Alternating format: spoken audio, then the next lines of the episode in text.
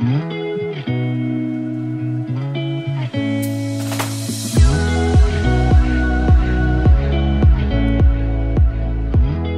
大家好，欢迎来到 Annie 的爱情急诊室，我是 Annie，你的爱情诊疗师。在这里，我会解答大家在感情上遇到的疑难杂症，也会邀请听众朋友来节目上分享亲身经历的感情故事。哦，节目一开始，我真的要先叹个气。今天大家可以听到这一集，真的是很幸运，因为今天就是一个命运多舛的一天。我其实本来是预计要来个早晨录音，就是呃，大家听到的时候应该是已经是礼拜四晚上过后的事了。那现在呢，在我的时区里面是礼拜三，就现在是礼拜四的凌晨。我其实平常都会可能是礼拜三晚上或者礼拜四白天，或者反正就九点半之前会录好。然后因为其实我礼拜三一整天，今天刚好就是没有什么事情。然后我本来是想说早上起床就来录，结果我早上起来的时候呢，因为我前两个礼拜接了一个帮别人主持一个活动的 case，然后那个 case 有点劳心劳力，我就是花了很多时间在搞它，然后还有点感冒生病这样子，所以。我就想说，我今天早上起来的时候就想说，呃，好累哦，这礼拜应该要再多休息一点，我就躺回去睡。然后中间中午，因为就是我房间的水龙头也有一些问题，然后我就睡到那个水电工来修的时候，然后他修完我就吃午餐，吃午餐完，我本来要打算就开始录音，结果。就我房间有一些奇奇怪怪的声音，好像是有救护车吧，还是消防车，就是一直有嗯的声音。然后我就又刚好眼皮就有点重，就吃饱饭就会都很累嘛，所以我就想说啊，算了，天助我也，我干脆就去睡一下。结果我就去睡，就睡到，因为我今天晚上有要去，就是台南大学的舞会，我们有跟台南大学的舞会合作，所以我就这样子睡到。要出发之前，安东尼打电话给我，我才醒来。就我觉得我可能前几天真的是太累了，然后因为我这几天又去看医生，就是我有点感冒，然后我就吃感冒药，可能就很累吧，我也不知道，反正就很好笑。我本来以为今天是一整天就是要录音，然后我要读一点书，做一点作业的一天，结果就被我睡了一整天，然后晚上去南大。啊！现在回来在那边，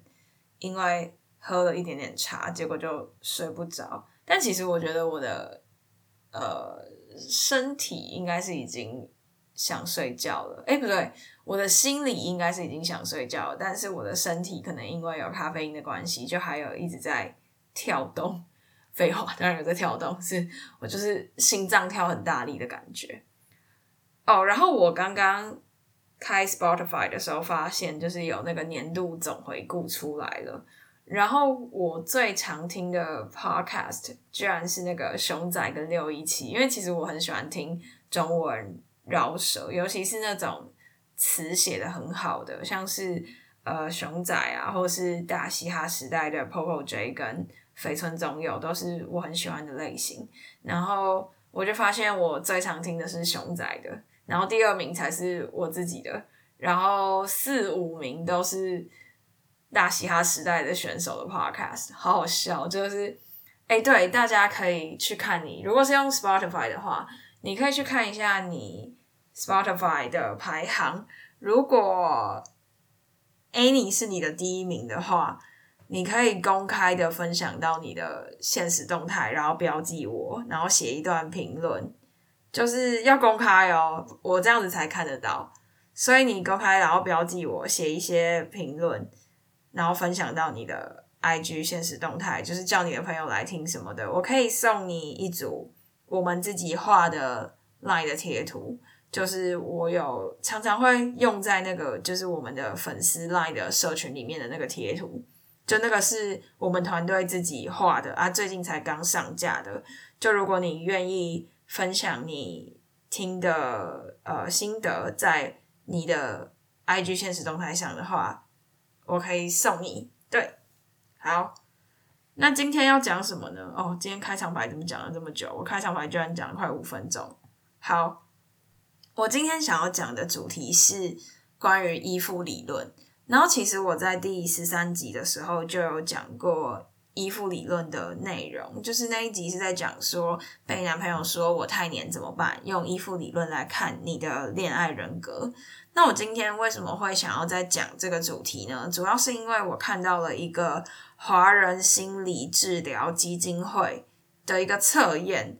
哦，这不是叶配哦，我没有拿他们的钱，真的是刚好。就是你可以上网 Google 一下，然后他们有一个人际依附风格量表，然后它主要是在就是测你的依附人格是什么。那我先再简单的提一下依附人格好了，虽然说我第十三集的时候有讲过，简单来说可以分成几种，像是呃安全型啊、焦虑型啊，然后逃避型，还有一个是排除型，对。然后这几个的意思就是说，它简单来讲，它给你一个情境，就是比如说最早啊，最早是用在家庭妈妈跟婴儿之间的关系，比如说呃，妈妈短暂的离开婴儿，然后看婴儿会有什么反应。那可能安全型的人是呃，妈妈有没有在都没有什么关系，但是如果妈妈在的话会更好。那焦虑型的可能就是诶。妈妈在的时候，他会 OK，但是如果妈妈离开了，他就会开始哭闹什么的。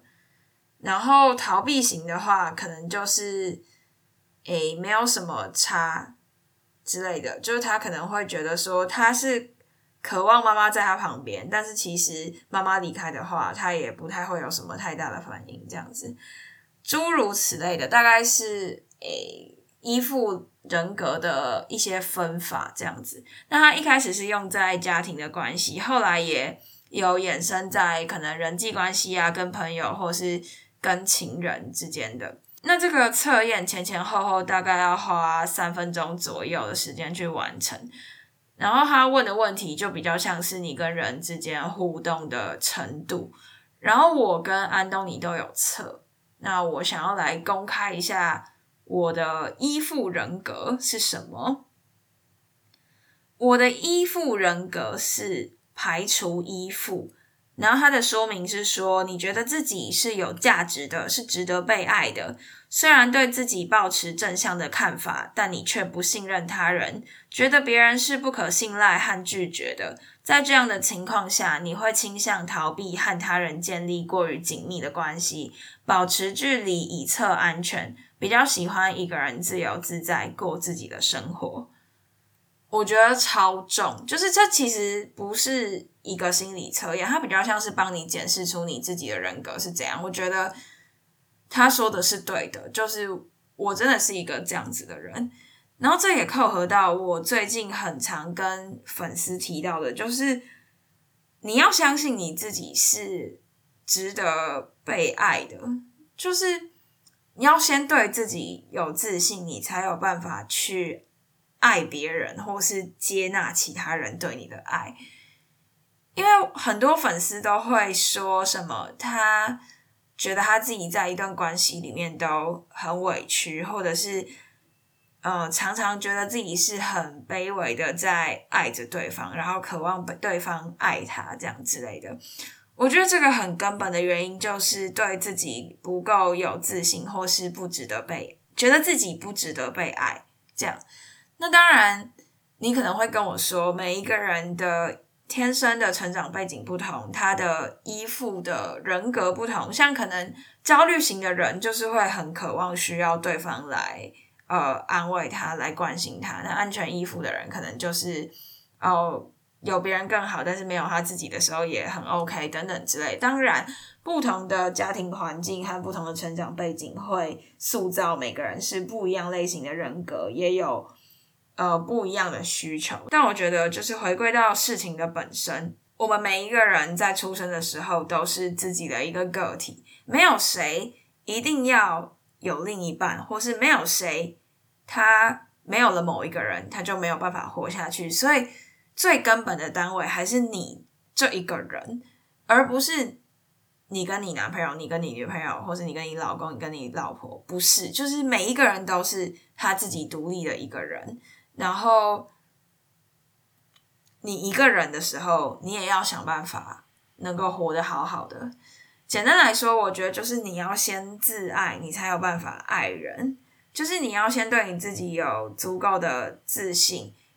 你才有办法去爱别人和接纳别人对你的爱。那今天这个人如果他突然消失了，或者是他突然呃消，就是没有办法再跟你继续建立关系的时候，你才不至于说会因为这样子跌落谷底。对，就我觉得你先自爱之后，知道你自己的人格是哪一种人格，可能你比较需要。哪样子形式的陪伴之后再去谈一场恋爱，我觉得会比较好啦。像我刚刚讲说，我自己的人格是排除依附嘛，就是我觉得我自己对自己是比较有自信而且理性的，我自己对自己的一切算是蛮正向的，但是我比较难跟别人走入一段比较深的关系，就。或许是因为过去的一些经历吧，让我没有办法很快的去信任一个人。我需要花很长的时间去建立这个信任，然后在我还没有办法完全信任你之前，我可能会跟你比较彬彬有礼，就是会有点公关公关的感觉。你可能会觉得说我好像对大家都很客气什么的，但我觉得这是我一个保护自己的方式。就我比较难跟别人有深入的关系，那当然我们有一段长久的缘分之后，我会慢慢跟你有比较 close 的距离，但在那之前，我可能会基于保护自己，所以比较呃比较你会觉得我对你比较客气，然后有一点在做公关的那种感觉，但其实我并不是因为我不是会因为讨厌你才有这些行为，是因为我觉得我还在。测试这段关系适不适合我，然后我们之间能不能有彼此的信任，然后能不能继续当朋友，继续走下去这样子。那就是虽然这样子可能会让我好像可能没有一个情绪的出口，或者是怎么样，但是我会觉得说，就是自己一个人能够活得好好的，然后能够有自己的兴趣，像其实。有些人会问我说：“我可能常常忙到很晚，是不是会觉得很累？怎么样？怎么样的？”但其实就是忙碌啊，和这些工作，和包括录 podcast，还有跟各位互动，对我来说，其实都是休闲的一部分。就是我很喜欢做这些事情，然后我能够有这些事情来把我自己的生活填满，我觉得很开心。就不见得一定要有一个人跟我有什么很亲密的关系。我觉得我自己是这个样子，对。哦，我刚好像忘记讲到，就现在的时间是上午三点四十二分。就是我真的本来打算从早上录音，然后就一路拖拖拖拖拖睡睡睡睡睡睡到下午要去台南大学，然后就去完台南大学回来就忙了一些阿里阿扎的事情，然后忙忙忙洗澡洗澡洗澡，然后回一下讯息，结果现在就已经三点四十二了。然后我觉得我心理上是想睡，但是身体还好。对，大概就是这样。那像安东尼，他就是逃避依附的人。那逃避依附的说明是说，你对自己的看法比较负向，也难以信任别人。一方面缺乏自信，另外一方面又认为别人是不可信赖，而且拒绝的。你心里其实很希望可以被他人关心和接纳，但因为害怕被拒绝或是害怕受伤，所以会用逃避关系的方式来保护自己，不受到预期中的伤害。那这就是其实跟我刚刚的是蛮像的，但是一个比较显著的差别就是，我对我自己的看法是正向的，就是我觉得我一个人也 OK，然后我觉得我自己对自己是很有自信，然后觉得我自己是值得被爱的，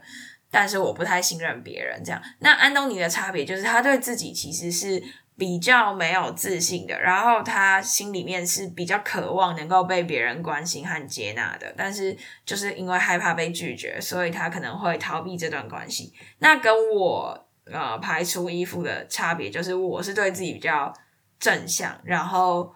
呃我不会渴求对方的关心或是接纳，因为我相信我自己一个人也会很好。这就是排除依附跟逃避依附的差别，就我是排除，然后安东尼是逃避，这样。嗯，不知道大家在听前面几集我们在讲各自的事情的时候，有没有感觉得出来，我们两个各自是类似这样子的依附人格？嗯，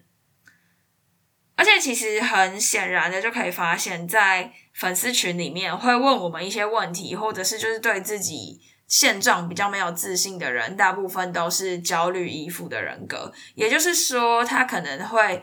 把自己在感情里面会把自己放得很小很小，然后对自己很没有自信。以至于说他会觉得他好像都是在渴望对方爱他，然后渴望对方关心他。那今天对方一不这么做，他就会觉得很焦虑、很难过，然后很负面这样子。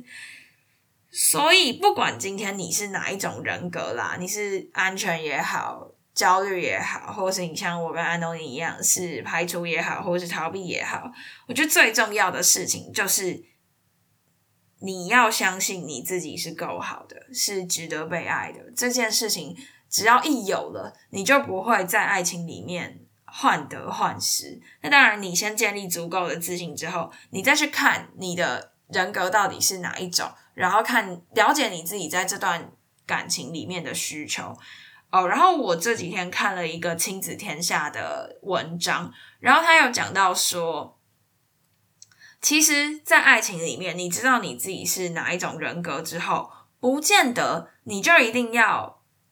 靠另一半来填满你的这个人格。就是说，比如说，你知道你自己是焦虑、焦虑的这种人格，好了，那就代表你可能会比较渴望对方来关注你，然后渴望对方来爱你。一没有这个东西，你就会很紧张什么的。那你今天要想说，呃，这个。你这个需求不见得要来自你的另外一半给你，你身边可以有一些它叫做安全堡垒的角色，比如说像是你的父母，或是你的人生挚友、你重要的朋友、同学、高中朋友什么的，这些人可以代替你的另一半达到这些效果的时候，你不见得一定要靠你的另外一半来给你这些安全感，就是。有点像，我觉得对我来说有点像鸡蛋不要放在同一个篮子里的感觉。就是你如果所有的渴望都放在你的另外一半身上，一来是你自己的私心会很重，因为你的另外一半不符合你的需求的时候，你就会觉得很难过、很焦虑；二来是你的另外一半压力其实会蛮大的。有些人就会说，可能焦虑就不适合跟逃避在一起，因为焦虑就是缺乏了。亲密的关系，他就会很焦虑嘛。那逃避的话，就是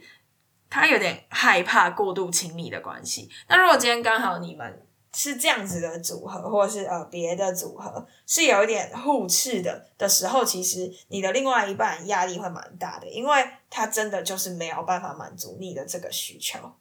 所以今天，如果你可以有其他的安全堡垒，像是你的家人、你的朋友，这样子，其实你自己的得失心会小一点，你另外一半的压力也会小一点。这大概就是最近我比较想要跟大家分享的一个议题。我好像很久没有自己录音了，对。但其实我接下来又有一些跟别人合作的 case，你们可以期待一下。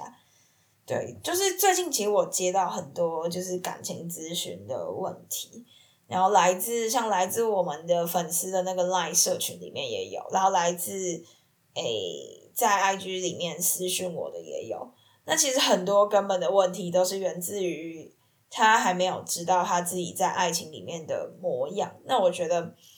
没有关系，就是去尝试吧。每个人都是不断的在尝试里面去学习，然后知道自己到底需要什么，然后在爱情里面是怎么样的模样。对。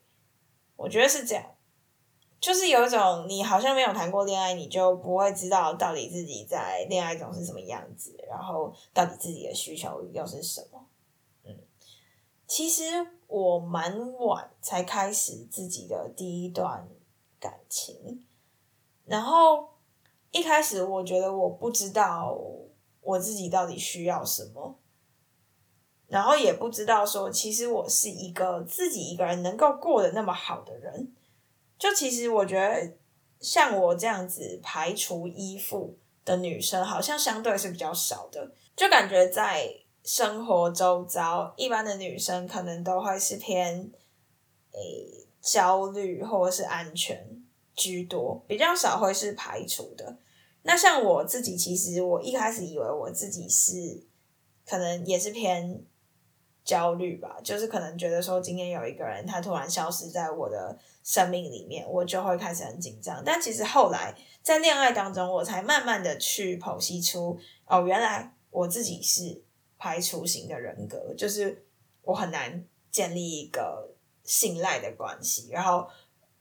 这不是一件负面的事情，因为其实我不需要一段关系，我也可以自己过得很好。然后一开始我其实不知道我自己是这样子的人，所以我在跟另一半相处的时候，常常会出现一些就是关系的亲密程度上的落差，就可能我没有办法完整的说出我的需求，我没有办法让对方感受到我的需求，然后我也不知道到底对方应该要给我怎么样的帮助才可以让我呃觉得比较舒坦，就是。彼此之间拿捏不到相处的频率吧，对。然后也是经过了那一次之后，我才慢慢知道说，哦，原来我自己的人格特质是这样子的。然后我比较知道说，到底在一段关系里面，我需要的是什么，这样。就是一个学习的过程啊，我觉得没有什么好或坏，对。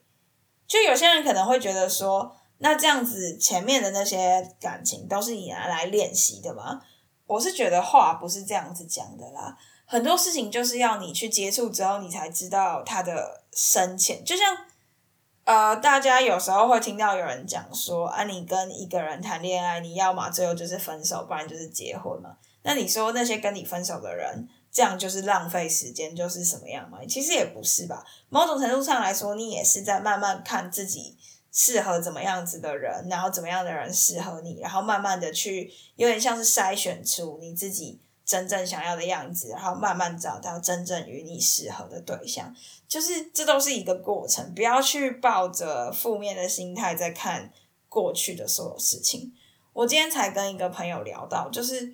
他觉得说，他现在才发现他读的科系可能跟。他未来想要做的职业有一点点落差，然后我就跟他讲说，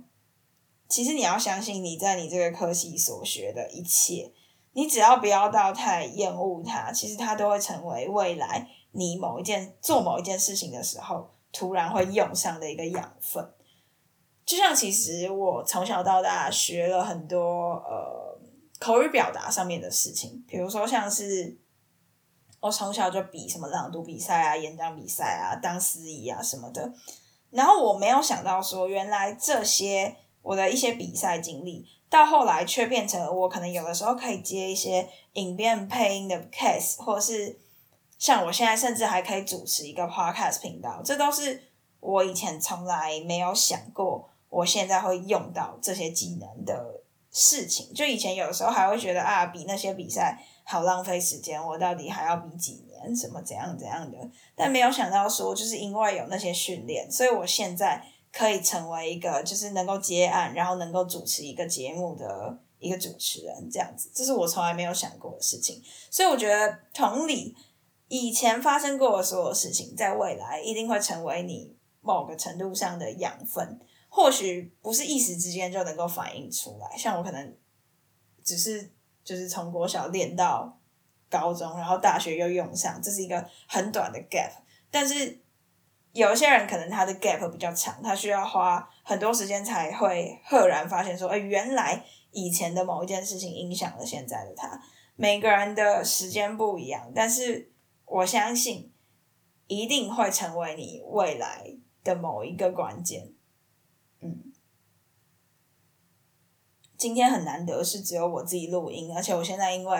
呃已经有点凌晨了，所以其实我今天声音有点哑哑的，而且我有点感冒，这样小感冒，因为天气变化实在是太大了。因为我家住在台北，然后我现在人在台南，然后我上一个礼拜有回家，然后加上我上一个礼拜又因为接一个 case 关系，身体很累，然后这样来来回回的，然后冷冷热热的，其实有点困扰。对啊，我身体是比较扛不住这种，就是天气变化大，或者是说好长一阵子的劳累，然后突然放松的时候，我有时候就会生病。对，但是现在还好啦，还好。那最后呢，就是再跟大家讲几件事情。第一个就是 Spotify，如果你是用 Spotify 的朋友，如果你 Spotify 最常听的 Podcast 是 Annie 爱情急诊室的话，你可以公开的分享到你的 IG 现实动态，然后标记我们，写一段评论，然后邀请你的朋友来听的话，我会送你我们的一组 Line 的贴图，对，就是我们自己画的。